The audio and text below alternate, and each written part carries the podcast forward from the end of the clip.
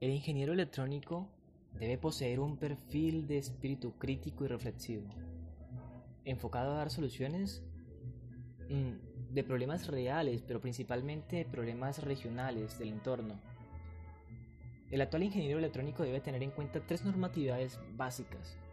La primera es la Ley 81 de 1986, la cual se encarga de la reglamentación de las ingenierías eléctricas, mecánicas y profesiones afines, como es el caso de la ingeniería electrónica. La segunda es la Ley 842 de 2003, en la cual se adopta el Código de Ética Profesional para las Ingenierías en general.